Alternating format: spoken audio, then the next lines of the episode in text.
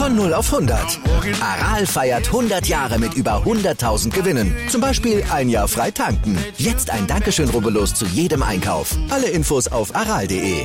Aral, alles super. Schräglage. Der Talk zur Motorrad-WM.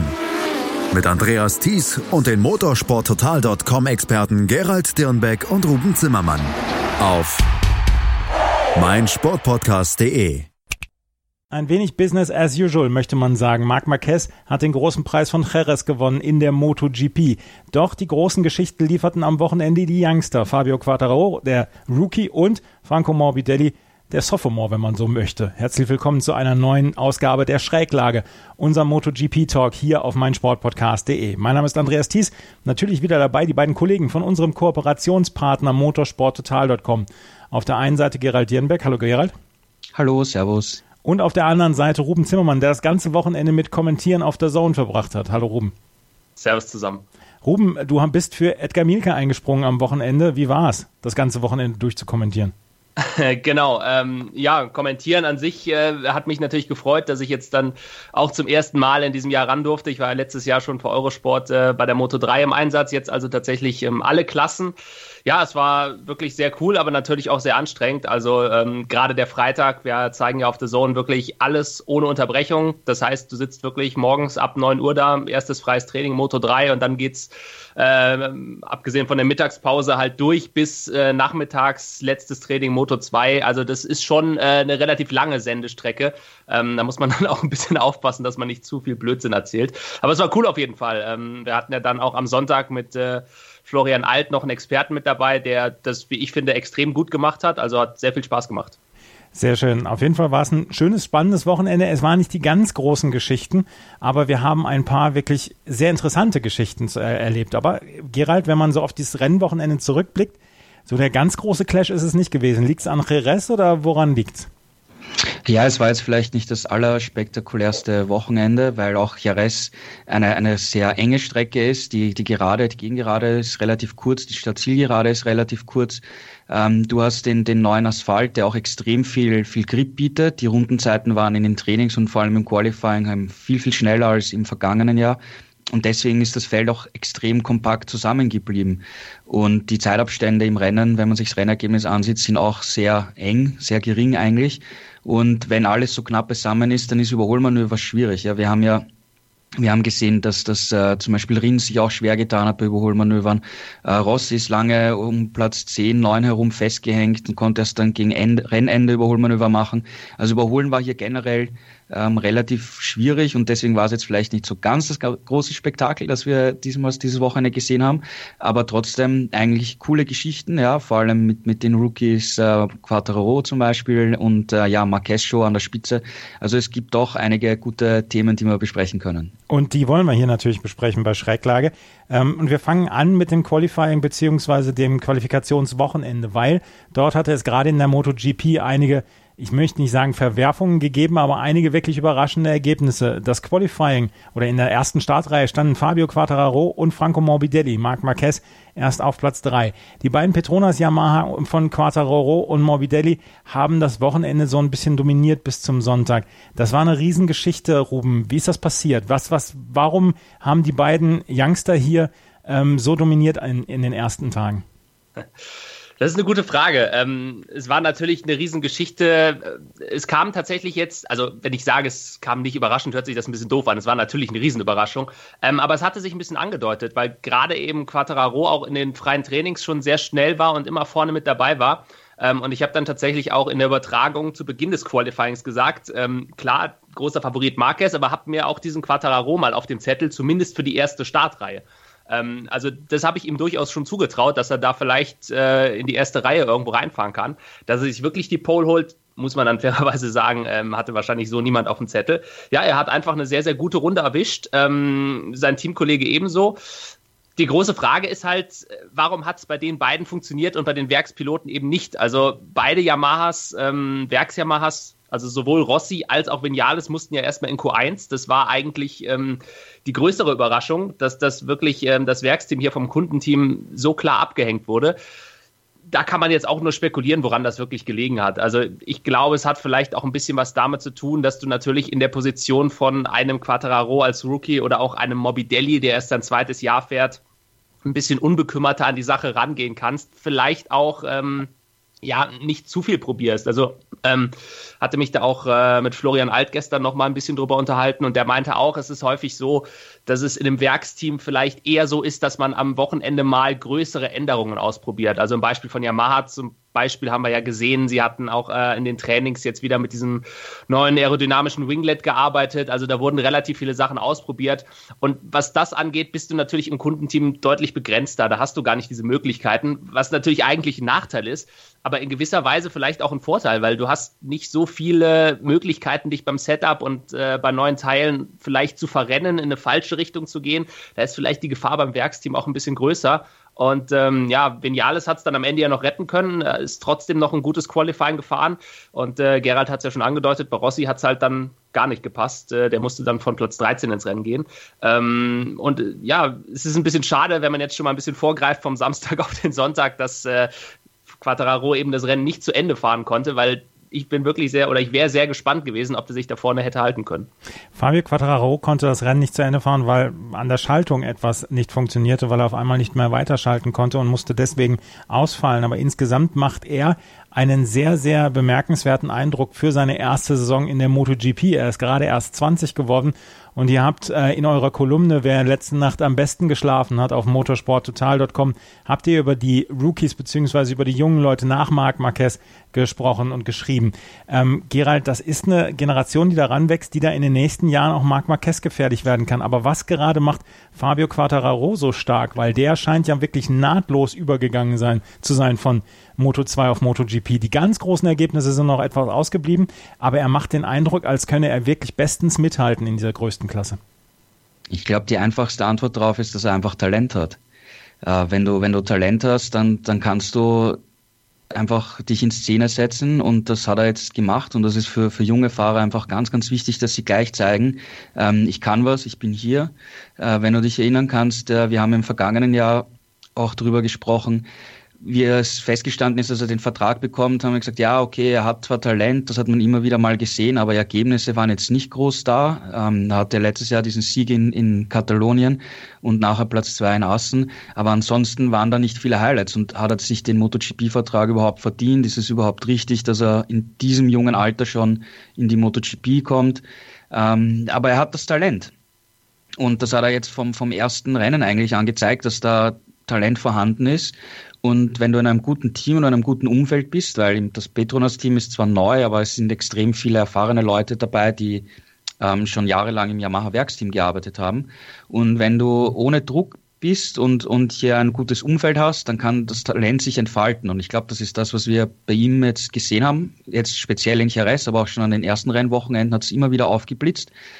Und ähm, ja, ich glaube schon, dass hier wieder eine neue äh, junge Generation herankommt, ähm, weil auch ein Morbidelli ähm, hat ja auch das Umfeld von Valentino Rossi, hat sehr viel Talent. Ähm, Bagnaia ist ein sehr talentierter Fahrer, der jetzt sich vielleicht noch ein bisschen schwierig, schwer tut mit der Vorjahres Ducati, hat aber auch eben das Umfeld von Valentino Rossi. Also hier kommt ganz sicher eine, eine neue Generation, die langfristig sicher auch äh, vorne mitkämpfen kann. Das Bemerkenswerteste war eigentlich, ähm, wenn man sich das mal bildlich vorstellt, nach der Qualifying äh, Pressekonferenz, nach dem Qualifying bei der Pressekonferenz war Marquez der älteste Fahrer und beim nach dem Rennen auch, ja, äh, weil er ist 93er Jahrgang und Vinales und Rins sind 95er Jahrgang. Und es ist halt wirklich lustig, ja, weil jetzt ist er auch eigentlich noch ein junger Typ, aber er ist der älteste Fahrer schon, ja. Und äh, ja, neue Generation kommt und, und das ist echt eine coole Geschichte, ja. Die Zeit steht nicht still. Diese jungen Leute. Gerald, erzähl noch mal gerade, was Fabio Quattararo da widerfahren ist in der 13. Runde. Auf Platz 2 liegend musste er sein Motorrad abstellen bzw. konnte nicht mehr weiterfahren wegen einer defekten Schaltung. Ja, also technisches Problem aufgetreten, passiert sehr, sehr selten, aber wie wir sehen, es kann passieren. Ähm, was, was ich bemerkenswert fand, ist, dass er da wirklich äh, mithalten konnte, weil Morbidelli ist jetzt schon der erfahrenere Rennfahrer, der jetzt ein Jahr MotoGP schon hat und in der MotoGP ist es schon wieder mal komplett anders als Moto2. Wie teilst du die Reifen ein? Wie musst du Elektronik ähm, verstellen während des Rennens. Ja, wie positionierst du dich, wann pushst du, wann pushst du nicht und so weiter. Das ist alles ein Lernprozess, den eigentlich ein Morbidelli letztes Jahr schon, schon äh, hinter sich gemacht, gebracht hat und Quattro eben ganz neu ist vor, vor dieser Herausforderung. Und trotzdem ist er eigentlich dann mit Vordauer des Rennens ein bisschen stärker geworden als, als Morbidelli und das hat mich schon, schon etwas überrascht. Wie gesagt, was Ruhm auch gemeint hat, wir wissen nicht, wie es dann ausgegangen wäre. Vielleicht hätte er es geschafft, sich auf dem Podest zu halten, vielleicht wäre er auch zurückgefallen auf Platz 6, 7 oder so. Aber ich glaube, dass das Endergebnis ist ziemlich egal, weil, wie ich vorhin gesagt habe, du musst als junger Mann Highlights setzen, du musst dich in Szene setzen. Und das ist das Allerwichtigste, was du machen kannst. Wenn jetzt zwei, drei schlechte Rennen kommen, was soll's, ja? Dann kommt sicher wieder mal ein Highlight, ja. Und äh, beim nächsten Rennen sind wir eh gespannt, wie, wie sich das Pendel äh, bei den französischen Fans äh, auswirken wird, ob jetzt die ganzen Zarco-Fans der letzten Jahre in Le Mans jetzt alle ja. Quattro-Fans sind, ja? ja, weil der Hype in Frankreich wird für die MotoGP immer größer, wenn du jetzt zwei ähm, super Fahrer hast. Ja. Lasst uns über das Podium sprechen. Der Routinier Marc Marquez hat vor Alex Rins und Maverick Vinales den jungen Wilden gewonnen. Der 93er Jahrgang vor den beiden 95ern. Ähm, Ruben, dass Marc Marquez gewonnen hat, ja, das ist keine Überraschung. Er ist im Moment der stärkste Fahrer. Er hat wohl auch das stärkste Paket. Aber insgesamt ähm, war das dann doch auch wieder ein relativ sicherer Sieg, auch wenn es nur 1,6 Sekunden Vorsprung vor Alex Rins waren. Er musste sich von Platz 3 auf Platz 1 vorfahren. Aber ich hatte während des Rennens dann die ganze Zeit das Gefühl, wenn Marc Marquez gefordert worden wäre und noch weiter gefordert worden wäre, dann hätte er auch noch ein wenig Platz gehabt auf seiner Maschine beziehungsweise nach oben gehabt. Wie ging es dir während des Rennens und dann ja auch während des Kommentars? Du hast das Rennen sehr, sehr ähm, ausführlich mitverfolgt. Ähm, ich glaube, das hast du ganz richtig beobachtet. Ähm, ich glaube auch, Marc Marquez wäre im Zweifel in der Lage gewesen, nochmal einen Zahn zuzulegen. Diese 1,6 Sekunden sind auch nicht ganz korrekt in dem Sinne, weil er einfach hinten raus nochmal Tempo rausgenommen hat. Ja. Also der Vorsprung hatte sich ja so ungefähr zwischen dreieinhalb, vier Sekunden eigentlich zwischen ihm und Rins eingependelt. Also das wäre mehr so dieser realistische Vorsprung gewesen und den hat er, wie du schon sagst, glaube ich, auch eher verwaltet.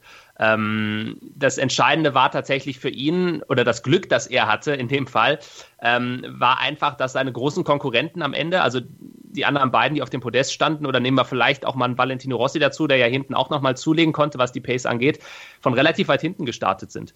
Ähm, Vinales aus der zweiten Reihe, okay, war jetzt nicht so weit weg, aber der hing eben auch gerade zu Beginn relativ lange dann hinter den beiden Kunden Yamahas fest. Rins Startplatz 9, äh, Rossi eben, wie schon mal angesprochen, Startplatz 13, die waren alle zu weit weg. Weil Rins hat erstmal sehr, sehr lange gebraucht, bis er sich überhaupt mal durch das Feld durcharbeiten konnte. Der musste erstmal an Dovizioso vorbei, an Vinales vorbei, dann eben an den äh, beiden anderen Yamahas vorbei.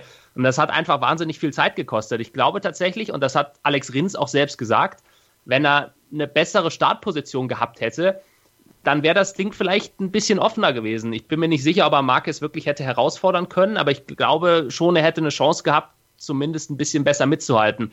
Dadurch, dass er halt gleich ähm, zu Beginn solche Schwierigkeiten hatte und erstmal ein paar andere Motorräder überholen musste, hat halt Marquez die Möglichkeit, sich da vorne relativ schnell einen Vorsprung rauszufahren und den ist er dann eben in seiner Manier auch nach Hause gefahren. Von daher absolut verdienter Sieg und ja, gut, ob jetzt äh, Rins oder Vinales ähm, vielleicht eine Möglichkeit auf den Sieg gehabt hätten, wenn sie eben ein bisschen weiter vorne gestartet wären oder nach dem Start, ähm, nicht festgesteckt hätten zunächst mal. Das werden wir jetzt auch nicht mehr beantworten können. Aber da kommt dann eben auch wieder zum Tragen, das, was du gesagt hast. Im Zweifelsfall hätte Marcus wahrscheinlich auch äh, pro Runde noch mal ein paar Zehntel mehr finden können. Also ich glaube, an dem wäre so oder so an diesem Wochenende kein Weg vorbeigegangen. Auch übrigens als Reaktion auf das letzte Rennen. Das hat er selbst auch so ein bisschen angedeutet. Ja. Nach diesem Fehler, den er in Austin gemacht hat, wollte der wirklich jetzt hier zeigen, ähm, dass er nach wie vor der Mann ist, den es in dieser Meisterschaft zu schlagen gilt. Und das hat er eindrucksvoll getan. Und für den Rest sorgte so ein bisschen die Strecke, die wenig Überholmanöver zulässt.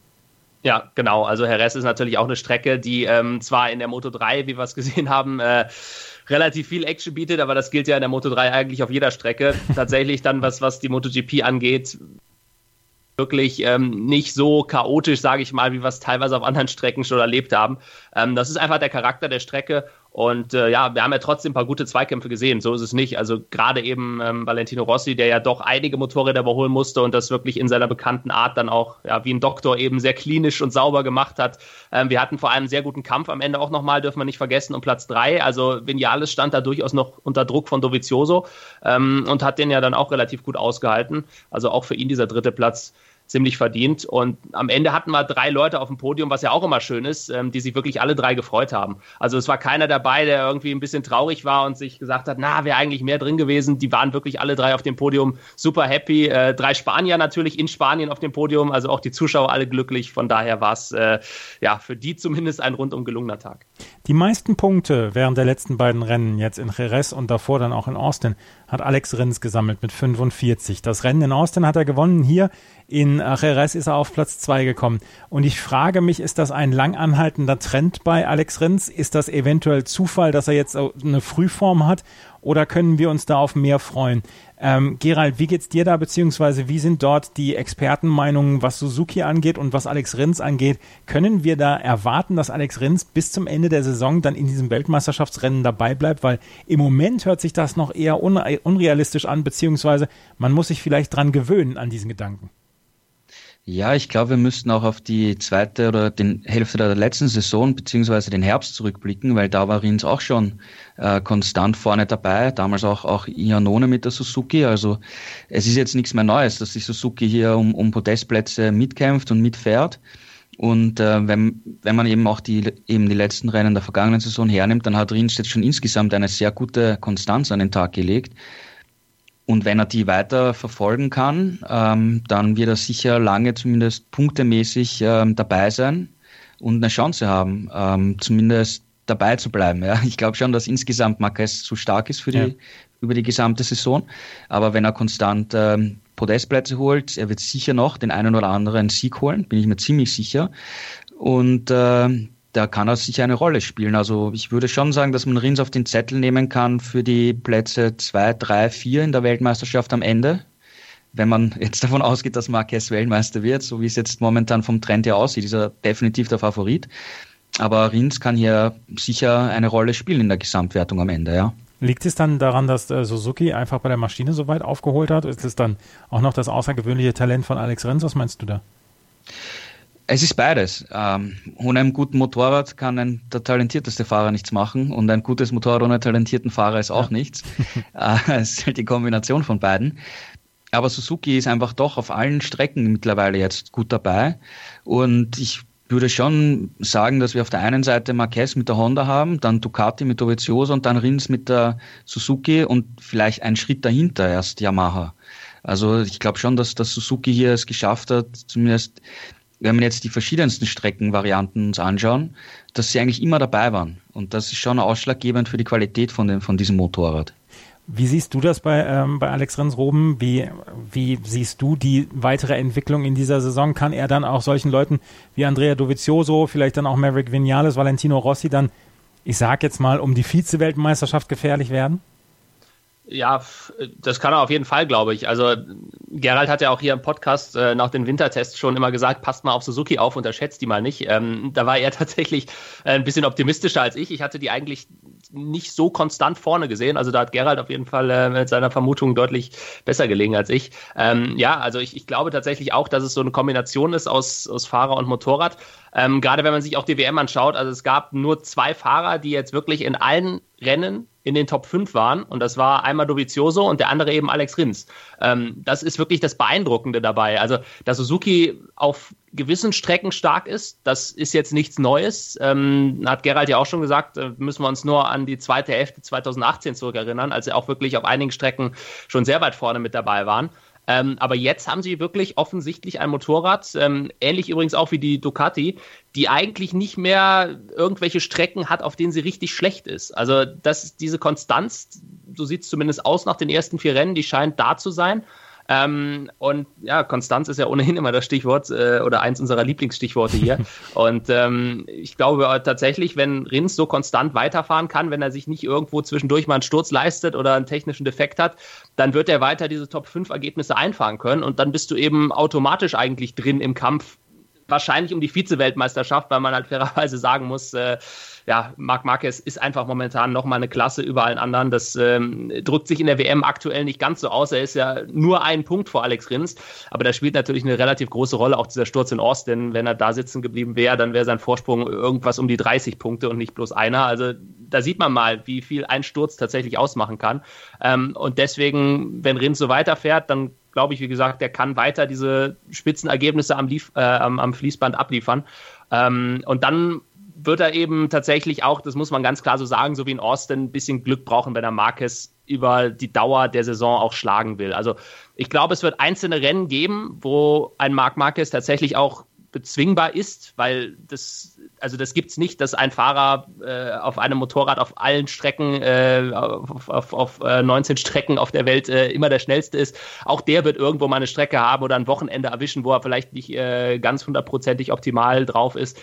Ähm, und dann wird es auch sicherlich eine, äh, eine, Chance punktuell geben für Alex Rins und auch für andere Fahrer, um zuzuschlagen. Ähm, aber ja, Weltmeisterschaft, wie gesagt, wird schwierig werden. Konst ja, wichtig wird ja. Bei, bei Alex Rins, dass er im Qualifying noch einen Schritt nach vorne macht, weil er genau. war jetzt noch nie in den ersten beiden Startreihen in diesem Jahr. Und wenn er jetzt, stellen wir uns nur mal vor, er wäre neben Marquez aus der ersten Reihe gestartet oder direkt dahinter aus der zweiten Reihe, dann wäre das Rennen vielleicht ein bisschen anders verlaufen. Dann hätte er vielleicht noch mehr Druck ausüben können auf Marquez, dann hätte Marquez vielleicht einen Fehler gemacht, ja, kann, kann passieren, ja, wie wir auch in Austin gesehen haben. Ähm, dann kann die Geschichte schon anders aussehen. Ja? Also dass er nicht mehr diese ganzen Überholmanöver zu Beginn des Rennens machen muss, weil es ist einfach total schwer mit der Suzuki auch an den Ducatis vorbeizugehen, weil die einfach auf der Bremse stark sind, starke Beschleunigung haben. Ähm, also bessere Startplätze sind für, für Rins das Um und Auf, um hier auch in den Rennen noch größere Chancen um den Sieg äh, zu haben. Wir werden sehen, wie die Qualifyings der nächsten Rennen dann für Alex Rins aussehen. Hier hat er auf jeden Fall Platz 2 geholt, nach Platz 1 in Austin. Chip and Charge. Der Tennis-Podcast mit Andreas Thies und Philipp Jobert. Alle Infos zum aktuellen Tennisgeschehen. Um den Platz. Jeder Sieg gegen, gegen Roger ist sehr speziell. Am Platz. Und sie ist eine, die von der Grundlinie so viel kann, die so eine tolle Übersicht hat, aber die nie die ganz großen Höhen erreichen wird, wenn diese beiden Schläge nicht klappen. Auf dem Platz. Vor die Füße von Sosa, dessen Rückhand landet. Longline im Netz. Einstand. Chip and Charge. Auf mein Sportpodcast.de.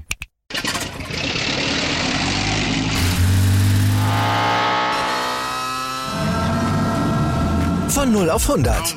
Aral feiert 100 Jahre mit über 100.000 Gewinnen. Zum Beispiel ein Jahr frei tanken. Jetzt ein Dankeschön, rubbellos zu jedem Einkauf. Alle Infos auf aral.de. Aral, alles super konstante Ergebnisse, wir hätten unseren Podcast konstante Schräglage nennen sollen, um da mal dieses Stichwort aufzugreifen. Konstante Ergebnisse bräuchte Maverick Vinales wie die Luft zum Atmen. Die hat er allerdings in dieser Saison noch gar nicht bekommen. Die Yamaha hat Probleme, das haben wir hier schon häufiger besprochen. Aber an diesem Wochenende gab es dann für Maverick Vinales den Platz 3 und für Valentino Rossi nach beherzter Fahrt noch Platz 6. Aber lasst uns erstmal über Maverick Vinales sprechen. Gerald, der hatte ein Wochenende endlich mal wieder auf den Podiumsplätzen, zum ersten Mal Podium 2019 und ja, endlich mal auch guten Schlaf für ihn oder hat er auch guten Schlaf gefunden? Vielleicht hättet ihr ihn noch mit dazufügen sollen zu dem, zu eurer Kolumne, wer hat am Let äh, letzten Nacht am besten geschlafen? Ja, endlich konnte es mal im Rennen wieder zeigen. Das, das Speed war in diesem Jahr von ihm eigentlich nie wirklich schlecht. Vor allem in den Trainings hat man immer wieder gesehen, dass er dabei ist, also die Pacer, dass er vielleicht sogar der erste Verfolger von Marquez ist, aber in den Rennen hat es einfach nie funktioniert. Ähm, verschiedenste Probleme, Zwischenfälle. Ähm, er hat äh, letztes, letztens auch gesagt, dass, ähm, dass sie viel für die, für die Startprozedur gearbeitet haben, auch am Kupplungssetup und so weiter. Das hat äh, in Austin nicht funktioniert mit dem Frühstart. Hier hat es funktioniert. Also sie haben hier diesbezüglich ähm, Verbesserungen geschafft, wo er ein bisschen besser zurechtkommt. Und er konnte es dann halbwegs auch im Rennen umsetzen. Ähm, aber auch hier gilt, ja, er hätte genauso wie Valentino Rossi im Idealfall aus der ersten Startreihe starten müssen, statt den beiden Petronas Yamahas. Weil wenn er in der ersten Startreihe neben Marquez gestanden wäre, dann wäre das Rennen auch wieder anders gelaufen. Dann hätte er vielleicht auch mehr Druck ausüben können auf Marquez. Ähm, wissen wir nicht. Aber ja, es war einmal für ihn ein Befreiungsschlag. Jetzt müssen wir mal aufpassen, wie es weitergeht. Le Mans ist jetzt eine Strecke, die, die ihm auch gut liegt. Ähm, er meint, dass die, die Yamaha dort auch recht gut funktionieren wird. Er hat dort gewonnen vor zwei Jahren.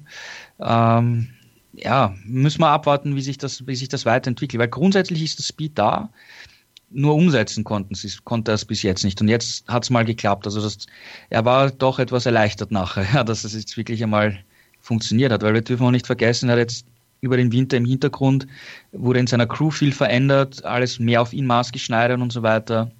Die Ingenieure sollen jetzt auch ein bisschen mehr auf seine Richtung hören. Nur wenn du es dann nicht umsetzen kannst in Ergebnisse, dann wird es dann auch irgendwann schwierig. Da wird man auch hinterfragt, was ist da los? Das kann es ja nicht sein. Jetzt machen wir alles für dich und das geht nicht. Und jetzt hat es einmal geklappt und äh, ja, schauen wir, wie es weiterläuft. Also insgesamt aber aufatmen bei Yamaha, oder Ruben? Hm, würde ich so nicht ganz unterschreiben. Ich bin tatsächlich ein bisschen skeptisch, gerade was Vinales angeht, weil ähm, er hatte auch eigentlich, wenn wir uns vielleicht mal zurückerinnern, auch da nochmal an die zweite Saisonhälfte 2018, wo er wirklich ein schlechtes Rennen nach dem anderen hatte. Dann hat er in Australien plötzlich gewonnen. Das war so ein Sieg, der eigentlich aus dem Nichts kam auf Phillip Island. Und danach lief es dann aber auch wieder nicht mehr wirklich gut.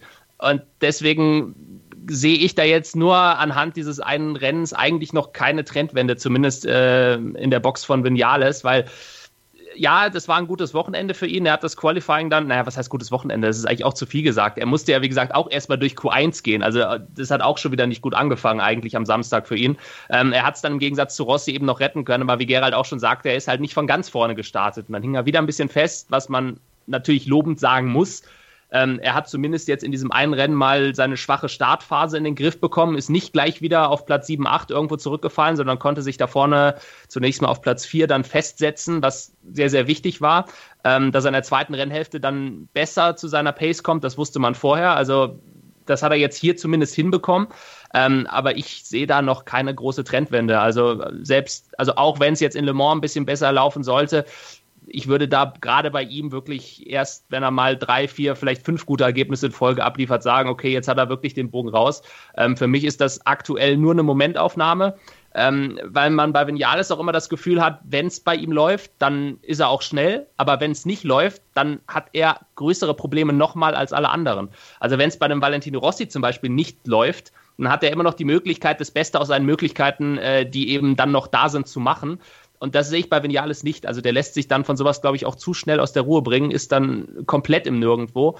Ähm, bei Rossi jetzt an diesem Wochenende ist dieser sechste Platz am Ende tatsächlich auch, glaube ich, das Maximum gewesen, was nach diesem Qualifying noch drin war.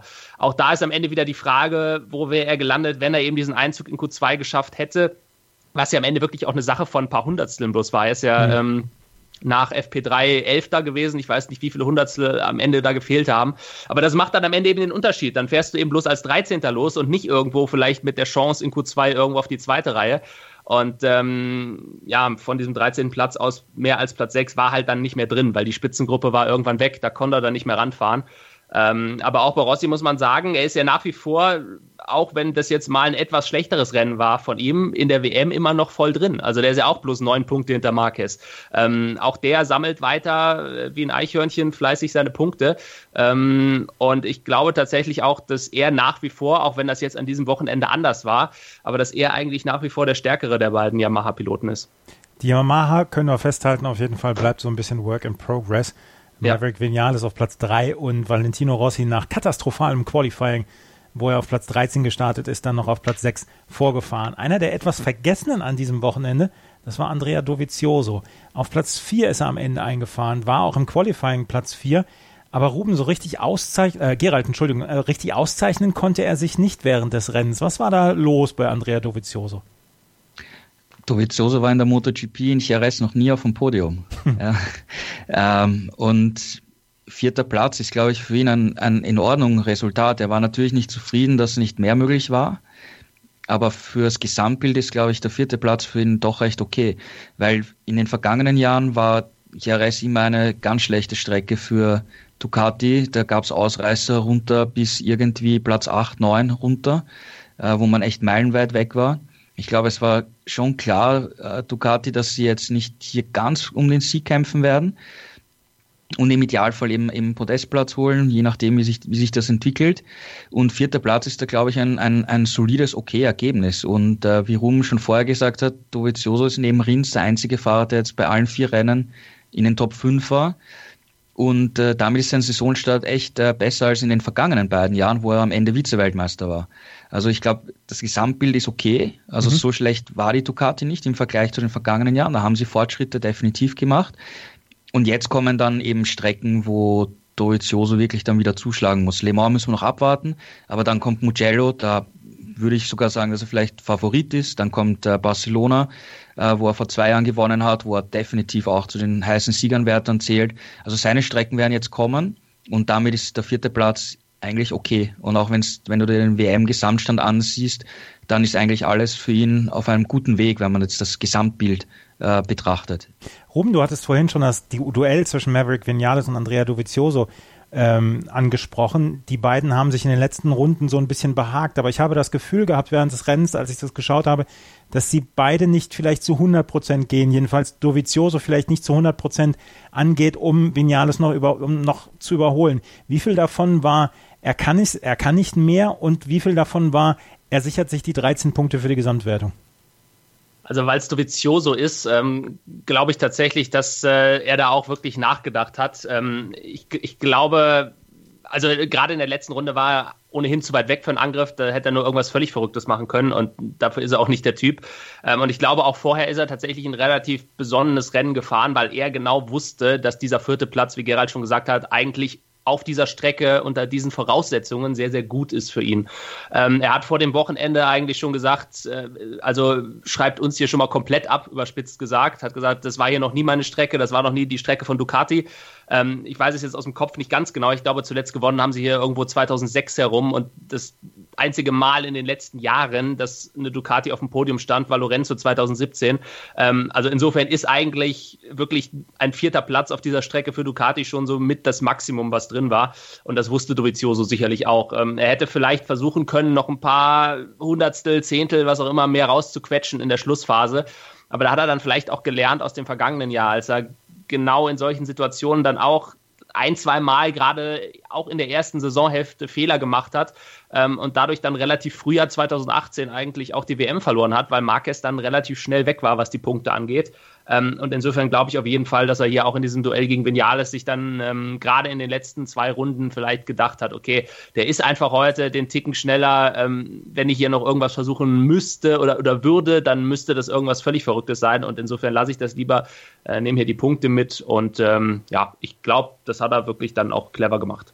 In der Gesamtwertung führt Marc Marquez jetzt mit 70 Punkten vor Alex Rins mit 69 Punkten. Andrea Dovizioso ist auf Platz 3 mit 67 Punkten und Valentino Rossi auf Platz 4 mit 61 Punkten. Dahinter schon 20 Punkte zurück Danilo Petrucci, der hier auf Platz 5 eingefahren ist mit 41 Punkten und Maverick Vinales auf Platz 6 mit 30 Punkten. Lasst uns über Stefan Bradl sprechen. Der hatte einen seiner Wildcard-Einsätze hier auf der Repsol Honda und ist auf Platz 10 eingefahren und am Ende nur 13 Sekunden hinter dem Spitzenreiter Marc Marquez.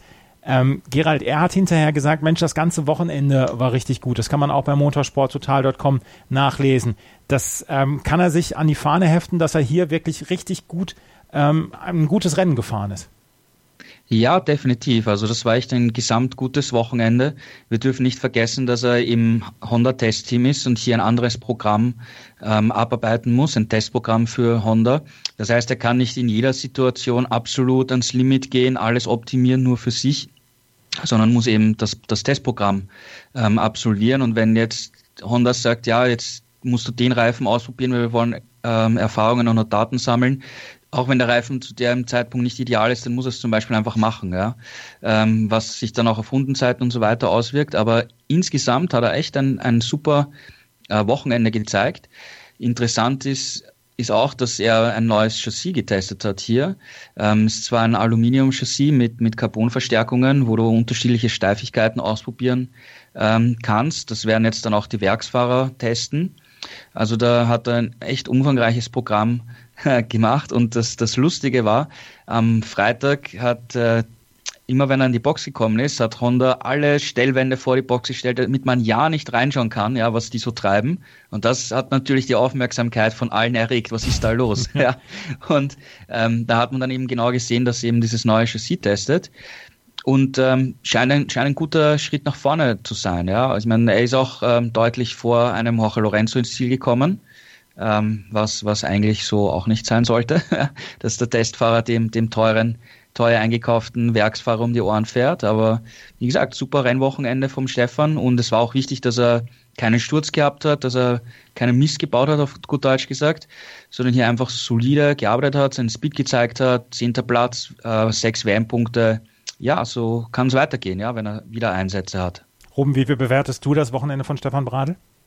Ähm, ich denke, Gerald hat das eigentlich schon relativ treffend zusammengefasst. Also gerade eben unter den Voraussetzungen, das darf man halt wirklich nicht vergessen. Der kommt nicht dahin am Freitag und äh, arbeitet so, wie es ein normaler Rennfahrer eigentlich tun würde. Sprich, äh, normaler Rennfahrer kommt hin, dann wird ein bisschen, äh, natürlich gibt auch da das Team in gewisser Weise manchmal eine Richtung vor, wenn es neue Teile gibt oder so. Aber normalerweise kommt der Rennfahrer hin, arbeitet am Freitag am Setup und dann auch am äh, Samstag im Qualifying heißt es dann einfach Vollgas im Rennen am Sonntag sowieso. Und bei Brade ist es eben aufgrund seiner Testfahrerrolle so, dass er eben an die Strecke kommt und dann erstmal Honda sagt: So, bitteschön, Stefan, das haben wir für dich, das haben wir für dich, das haben wir für dich und das testest du jetzt erstmal alles für uns. Ähm, das macht natürlich die Arbeit deutlich schwerer als für einen äh, Stammfahrer, der sich einfach nur aufs Rennfahren konzentrieren kann und nicht noch irgendwelche neuen Teile testen muss. Und gerade unter den Voraussetzungen dann eben, wie Gerald schon gesagt hat, vor allem vor Lorenzo ins Ziel äh, zu kommen, es ist eine beeindruckende Leistung und ähm, er hat auch selber alle Ziele erreicht, hat vor dem Wochenende gesagt, ich will zum einen Punkte sammeln und ich will zum anderen nicht die langsamste Honda sein. Hat er beides geschafft. Ja, also da kann er wirklich alle Ergebnisse abhaken, beziehungsweise alle Wünsche vor diesem Wochenende abhaken. Ruben, jetzt noch, äh, Gerald, oh, Mann, Gerald, jetzt auch nochmal die Rubrik. Über welchen Fahrer möchtest du noch sprechen von diesem Wochenende in der MotoGP? Ja, ich glaube, wir könnten noch über zwei Fahrer sprechen, die eigentlich für die einzige große Action-Szene im Rennen gesorgt haben, nämlich äh, Jack Miller und Aleix Espargaro, die äh, gecrashed sind. Und äh, ja, es gab da auch ein paar Unstimmigkeiten nachher. Es wurde jetzt nicht extrem diskutiert, aber ähm, happy waren sie nicht. Ähm, Aleix hat versucht, in der Zielkurve zu überholen, hat sich verbremst, äh, ist zu weit nach außen gekommen. Miller gestochen und dann sind sie einfach zusammengefahren. Ich glaube, das war eine äh, Geschichte von zwei Motorrädern am gleichen Platz, geht halt irgendwie nicht. Und äh, ja, Miller ist ausgeschieden. Ähm, er ist davor auch schon immer weiter zurückgefallen. Und äh, ja, Espargaro ist weitergefahren. Aprilia, ja, er hat äh, die Top Ten halt nicht geschafft. Elfter Platz ist, ist, ist okay. Er ist vor den, vor den beiden äh, Werks-KTM gewesen. Aber so richtig nach vor geht es jetzt bei Aprilia auch nicht, obwohl die im Hintergrund ein ziemlich großes äh, Test- und Ent Entwicklungsprogramm haben. Also da wird schon mit neuen Teilen Entwicklungen gearbeitet. Auch Bradley Smith hat hier als Wildcard-Starter ähm, viel Arbeit zu erledigen gehabt. Und Andrea Janone konnte das Rennen gar nicht fahren. Der, hat, der ist im, im Training gestürzt, im vierten Training und hat sich einen Fuß angeschlagen, den linken Fuß, glaube ich, war das. Und hat dann er wollte angeblich dann doch noch im, im Warm-up versuchen zu fahren, aber die Ärzte haben dann gesagt, na, du kannst nicht fahren, Startverbot. Ähm, er hat extreme Schmerzen gehabt. Das ist natürlich in seiner Situation, wo er jetzt neu bei Aprilia ist und, und sich auch hier erst einfinden muss und, und von der Performance ja eigentlich deutlich hinter Aleix Espargaro ist, ähm, auch kein, kein gutes äh, Zeichen eigentlich. Ruben, über welchen Fahrer möchtest du sprechen? Jetzt hat Gerald schon eine ganze Menge an Fahrern angesprochen. Gibt es noch jemanden, den du ansprechen möchtest? Ja, vielleicht kein Fahrer per se, aber ähm, über KTM könnten wir vielleicht noch kurz ein, zwei Sätze verlieren. Ähm, war jetzt nicht berühmt, was sie hier gemacht haben an dem Wochenende. Also Paul Espargaro, das hat sich ja mittlerweile etabliert, wieder mal bester KTM-Fahrer. Also der hat weiterhin äh, Joan Sarko ziemlich im Griff, ähm, auch wenn der Abstand dieses Mal im Ziel jetzt nicht mehr so groß war wie zuletzt. Also auch im Qualifying war Sarko schon relativ nah an Espargaro dran. Ähm, jetzt im Rennen waren es sechseinhalb Sekunden. Ist natürlich immer noch zu viel eigentlich, weil ähm, eigentlich hatte man bei seiner Verpflichtung erwartet, dass er vor Espargaro sein würde oder sich zumindest auf der KTM schneller zurechtfinden würde. Ähm, ist bis jetzt nicht der Fall. Da bin ich tatsächlich auch mal gespannt, ob er vielleicht in Le Mans bei seinem Heimrennen ähm, noch ein bisschen was rausquetschen kann und da dann zum ersten Mal tatsächlich auch die schnellste KTM sein kann. Ähm, und aus dem Kundenteam, ja, die hatten auch ziemlich große Probleme. Also sowohl bei Oliveira als auch bei Sierin ging fast nichts eigentlich am ganzen Wochenende. Also insgesamt für KTM große Schwierigkeiten. Äh, trotzdem ähm, hat man ja die Option gezogen auf Oliveira jetzt schon für 2020. Also der wird auf jeden Fall auch nächstes Jahr für das äh, Tech 3 Team fahren. Ähm, ist, denke ich, auch die richtige Entscheidung. Also gerade wenn man sich anschaut, wie er sich momentan teamintern schlägt, ähm, ist eigentlich regelmäßig forcieren. Das war auch an diesem Wochenende wieder so. Und äh, insofern hat er sich das auf jeden Fall komplett verdient, dass er dann nächstes Jahr eben auch für KTM fahren wird, beziehungsweise für das äh, Kundenteam Tector. Ähm, und daran merkt man natürlich auch, so langsam geht es schon wieder los, was äh, die Verträge angeht für 2020. Also die ganzen, die ganzen Werksteams, das ist ja bis auf den einen Platz bei Ducati neben Dovizioso sowieso schon alles geregelt. Ähm, aber jetzt fängt man eben auch schon an bei den Kundenteams. Mal schauen, ob das jetzt relativ schnell wieder Fahrt aufnehmen wird. Es ist Anfang Mai erst und wir haben erst vier Rennen hinter uns. Schon gehen die ähm, Personalrochaden für das Jahr 2020 los.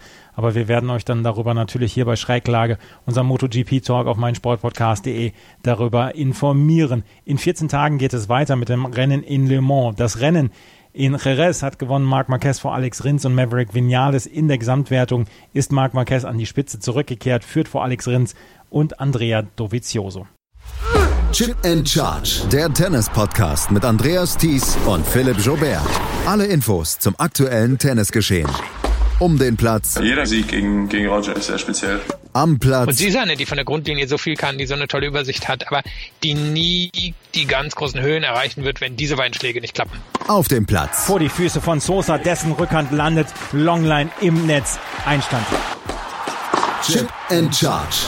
Auf meinsportpodcast.de. Wir hatten auch noch zwei Rennen in der Moto 2 und in der Moto 3 und in der Moto 2 ist die Action richtig abgegangen und das richtig am Start gleich, Gerald. Was ist da passiert? Wir hatten einen großen Startunfall. Ja, es war eine sehr gefährliche Situation. Am Ausgang von der ersten Kurve ist äh, Remy Gardner bei Highsider abgeflogen. Alex Marquez konnte dahinter jetzt nicht mehr ausweichen, hat aber zum Glück nur das Motorrad äh, von, von Remy Gardner getroffen. Und wenn das ist gleich direkt an der Spitze vom, vom Feld passiert. Und wenn dann an der Spitze vom Feld zwei zu Boden gehen, ist natürlich hinten ein Riesenchaos. Ähm, es haben, sind noch weitere Fahrer gestürzt. Äh, es konnten aber die meisten ausweichen. Im ersten Moment hat das echt äh, brenzlig ausgeschaut, weil, weil wir wissen, dass äh, im Motorradsport das Gefährlichste immer noch ist, wenn ein, ein Fahrer von einem anderen überrollt wird. Ähm, es ist zum Glück alles glimpflich ausgegangen. Es hat im ersten Moment ausgesehen, dass es am schlimmsten den Dimas Eki Pratama erwischt hat, den Indonesier, der meistens ganz hinten am, im Feld herumfährt. Aber auch bei ihm gab es dann Entwarnung und es ist jetzt die ganze Situation glimpflich ausgegangen. Also da haben wirklich alle Glück gehabt, dass hier nicht nichts Schlimmeres passiert ist. Und ja, dann haben wir noch ein verkürztes Rennen über 15 Runden gesehen. Und dieses äh, verkürzte Rennen über 15 Runden hat Lorenzo Baldassari gewonnen, vor Jorge Navarro. Und ähm, auf Platz 3 war Augusto Fernandes. Tom Lüthi, der letztes Rennen, das letzte Rennen gewonnen hatte, ist auf Platz 4 eingefahren. Letzten Endes haben wir hier es mit einem kleinen Chaosrennen zu tun. Ähm, Ruben, wie sind die Ergebnisse dann jetzt zu bewerten? Lorenzo Baldassari hat jetzt drei Rennen von vier gewonnen. Das ist, eine, das ist keine Überraschung, dass der dieses Rennen gewonnen hat. Aber wie ist insgesamt dieses Rennen dann jetzt zu bewerten? Ähm, ja, also dass er das Rennen gewinnt, wie du schon sagst, war jetzt per se keine Überraschung. Eine Überraschung war es schon in der Hinsicht, wie das Wochenende eigentlich vorher für ihn gelaufen ist, weil gerade am Freitag hat er riesige Schwierigkeiten gehabt, ähm, hat eigentlich fast keine Trainingszeit, weil er zweimal zunächst von einem technischen Problem eingebremst wurde, ist dann zusätzlich noch zweimal gestürzt, äh, dann in FP3 am Samstag noch ein dritter Sturz ähm, und sich davon dann nochmal so zu erholen, äh, also dann äh, im Qualifying auf Platz 6 zu fahren, also nochmal in die zweite Startreihe und dann das Rennen am Sonntag sogar zu gewinnen. Das war tatsächlich ähm, für mich persönlich zumindest eigentlich dann der beeindruckendste Sieg auch von Baldassari bislang in dieser Saison, weil sich nach so einem völlig verkorksten Freitag nochmal zu erholen, gerade in so einer engen Klasse wie der Moto 2, das war schon beeindruckend. Und ja, er hat das, er hat das äh, super gemacht im Rennen, hat sich äh, lange hinter seinem Teamkollegen, hinter Fernandes gehalten. Ähm, hinten raus hat er dann das Tempo ein bisschen angezogen und da konnte dann einfach der Rest des Feldes wieder nicht mehr mitgehen. Ähm, und insofern er auf jeden Fall, das äh, steht, glaube ich, jetzt nach den ersten vier Rennen fest, mit drei Siegen sowieso, dass er der Mann ist, den es dieses Jahr zu schlagen gilt. Tom Lütti war so ein bisschen Schadensbegrenzung mit Platz vier, lief nicht wirklich gut für ihn an diesem Wochenende. Ähm, ähnlich so ein bisschen eigentlich wie bei Andrea Dovizioso, der ja auch in der MotoGP Vierter geworden ist. Also auch hier der Viertplatzierte so ein bisschen äh, nach dem Motto, mehr war halt nicht drin, ähm, aber wichtige Punkte für die WM mitgenommen. Bisschen schade war es für Marcel Schrötter, am Ende nur 15. geworden, sein mit Abstand schlechtestes Saisonergebnis. Es hatte verschiedene Ursachen. Also zum einen hat sich jetzt herausgestellt, erst im Nachhinein, ähm, dass er mit einer Verletzung in dieses Wochenende gegangen war. Das äh, hat er vorher so nicht kommuniziert. Das hat er für sich behalten, hat auch selber gesagt, das wollte ich jetzt vorher nicht an die große Glocke hängen, ähm, damit es mir dann irgendwie als äh, Ausrede oder was auch immer ausgelegt wird. Aber er hatte sich tatsächlich beim Training vorher zwei Zehen gebrochen, ähm, was natürlich nicht gerade hilfreich ist, wenn man dann äh, ein Moto2-Rennen über 15 Runden noch fahren muss. Und zum anderen hat er wieder mal ähm, in der Anfangsphase des Rennens eine relativ unliebsame Begegnung mit Brad Binder gehabt. Also auf den ist er momentan gar nicht gut zu sprechen. Ähm, der ist ihm ja in Argentinien schon mal ein bisschen zu nahe gekommen und jetzt in Jerez das gleiche nochmal. Ähm, ansonsten wäre, glaube ich, auch für ihn trotz Verletzung ein bisschen mehr drin gewesen. Also Top 10 irgendwo in die Richtung hätte es vielleicht schon sein können. Aber dann eben gleich zu Beginn diese Berührung mit Binder, wo er dann auch wieder aus dem Rhythmus gekommen ist, rausgefallen ist aus den Top 10 und dann hinten raus noch ein paar Positionen verloren hat. Sehr, sehr schade für ihn. Also wirklich mit Abstand sein schlechtestes Rennwochenende 2019. Ähm, ich hoffe mal, es bleibt sein schlechtestes. Also jetzt in Le Mans dann in zwei Wochen, glaube ich, äh, wenn er vielleicht auch wieder ein bisschen fitter ist, dann äh, werden wir ihn wieder weiter vorne sehen. Gerald, was meinst du? Wirft äh, Marcel Schröter das zurück? Und zweite Frage, wie haben die anderen beiden Deutschen abgeschnitten? Also ich glaube nicht, dass es jetzt so ein großer Rückschlag ist. Ja, der Marcel hat jetzt genug Erfahrung mittlerweile gesammelt und er weiß, dass er prinzipiell schnell ist. Jetzt war es einmal ein Wochenende, wo es nicht so gut gelaufen ist. Auch beim Tom war es jetzt nicht absolut perfekt, obwohl der vierte Platz natürlich kein schlechtes Ergebnis ist. Und ich denke schon, dass der Marcel gemeinsam mit dem gesamten Intec-Team äh, beim nächsten Rennen in Le Mans wieder, wieder zurückschlagen wird und weiter vorne eine Rolle spielen wird. Vor allem, wenn dann auch äh, die, die Verletzung beim Fuß äh, wieder geheilt ist, soweit. Hoffentlich geht sich das aus in den nächsten zwei Wochen. Ähm, wird er sicher wieder vorne dabei sein, bin ich mir sicher. Ähm, bei den anderen beiden Deutschen, ja, keine Punkte immer noch nicht für Lukas Tulovic und Philipp Oettel. Ähm, beide kennen natürlich Jares sehr gut, vor allem Tulovic ist da auch schon im vergangenen Jahr mit der Moto 2 äh, viel gefahren, viele Testfahrten gefahren auch. Ähm, Oettel kennt auch von den Testfahrten die Strecke, also es war jetzt nicht so wie in Austin, wo sie zum ersten Mal mit der Moto 2 hinkommen. Aber generell, ähm, es fehlt noch was, um, um richtig äh, aus eigener Kraft in die Punkteränge zu fahren. Vor allem im Training sind die, sind die Rundenzeiten doch etwas zu langsam, finde ich. Ja. Also wenn du da wenn du teilweise hast bis zu Platz 20 eine Sekunde, 1,2 Sekunden Abstand und die beiden haben dann 1,7 Sekunden Rückstand, dann ist das schon, mhm. schon eine etwas große Lücke. Ähm, generell muss man aber auch sagen, sie fahren beide mit der KTM und KTM tut sich momentan wirklich schwer.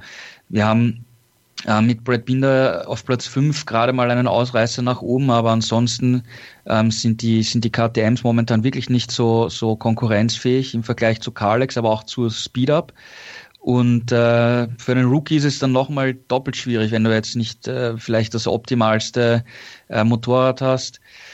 Ja, Work in Progress, ja, genauso wie bei Yamaha in der MotoGP. Schauen wir mal, wie es weitergeht. Ja. Jetzt haben sie Testfahrten äh, diese Woche. Ähm, in einem Monat nach äh, Barcelona gibt's wieder Testfahrten, wo sie dann auch in Ruhe auf vor allem auf bekannten Strecken weiterarbeiten können.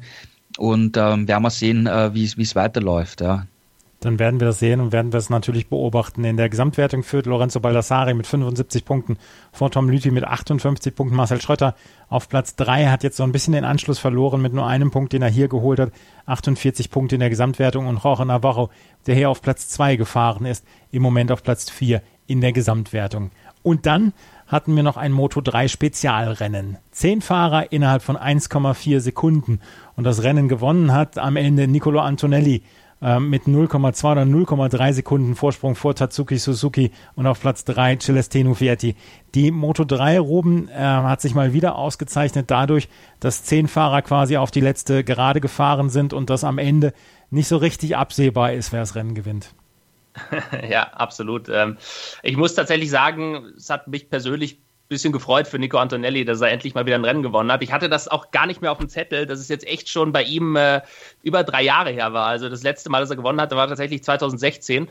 Kommt einem gar nicht so vor, weil er ja eigentlich ein Fahrer ist, der doch immer mal wieder vorne mit dabei ist, ähm, der gerade im Qualifying auch wirklich regelmäßig gut ist für einen Startplatz in der ersten Reihe irgendwo, der auch in den Rennen sich häufig mal zeigt in der Spitzengruppe, ähm, aber tatsächlich einfach in den letzten Jahren nie mehr gewinnen konnte und auch sehr, sehr viel Pech hatte. Also der hatte eigentlich keine Saison, in der er mal wirklich ohne Verletzung durchgekommen ist.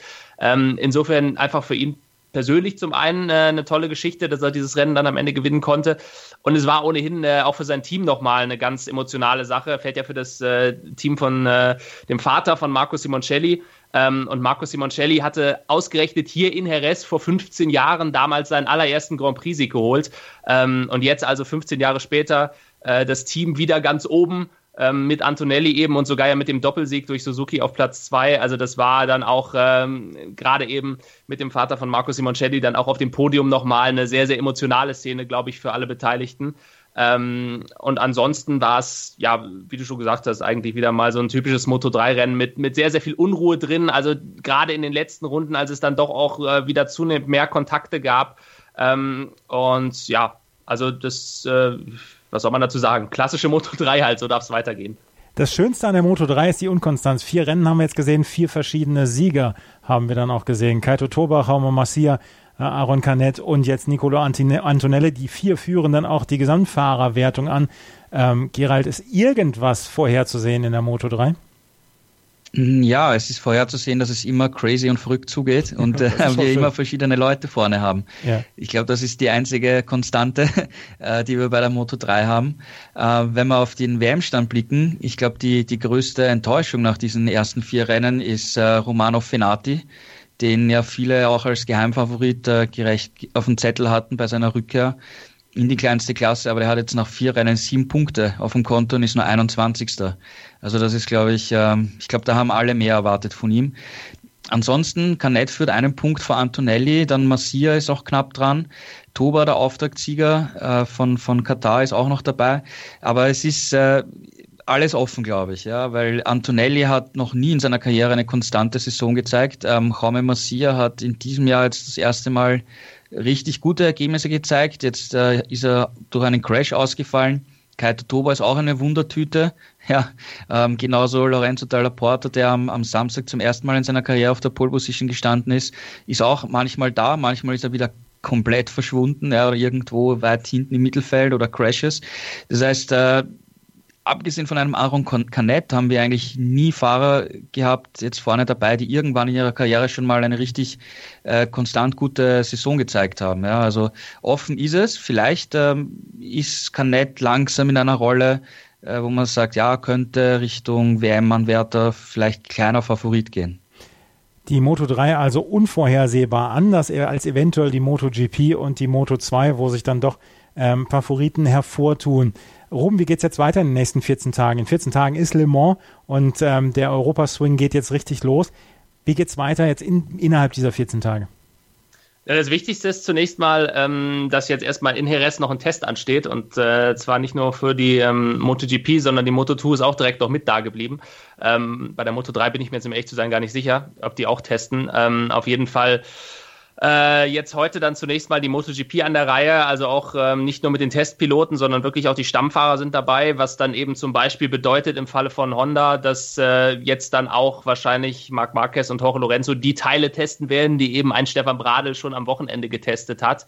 Ähm, ja, und danach dann äh, der volle Fokus tatsächlich auf Le Mans, auch eine Strecke, ähm, auf die ich persönlich mich schon freue, weil sie eigentlich immer sehr, sehr gute Rennen geboten hat. Gerade jetzt natürlich auch, was äh, die emotionale Komponente angeht, mit diesem Hype um einen Fabio Quattararo wird das mit Sicherheit auch nochmal, äh, so war es auch im letzten Jahr dank Sarko schon, äh, für volle Tribünen sorgen. Also die Stimmung wird auch wieder super sein. Das wird auf jeden Fall auch ein Rennen sein, auf das wir uns richtig freuen können. Wir werden es natürlich dann auch wieder besprechen. In zwei Wochen geht es weiter. Bis dahin hält euch motorsporttotal.com auf dem Laufenden, wie es in der MotoGP, Moto2 und Moto3 weitergeht. Das waren Ruben Zimmermann und Gerald Dierenbeck von unserem Kooperationspartner Motorsport Total mit ihren Einschätzungen zum Rennen in Jerez, das Marc Marquez in der MotoGP gewonnen hat. Vielen Dank euch beiden. Vielen Dank und bis zum nächsten Mal. Bis zum nächsten Mal. Ciao. Und ihr könnt Schräglage den MotoGP Talk hier auf meinsportpodcast.de dann in eurem Podcatcher abonnieren. Wir freuen uns auch immer über Bewertungen und Rezensionen auf iTunes. Vielen Dank fürs Zuhören. Bis zum nächsten Mal. Auf Wiederhören. Schräglage. Der Talk zur Motorrad-WM. Mit Andreas Thies und den motorsporttotal.com-Experten Gerald Dirnbeck und Ruben Zimmermann. Auf meinsportpodcast.de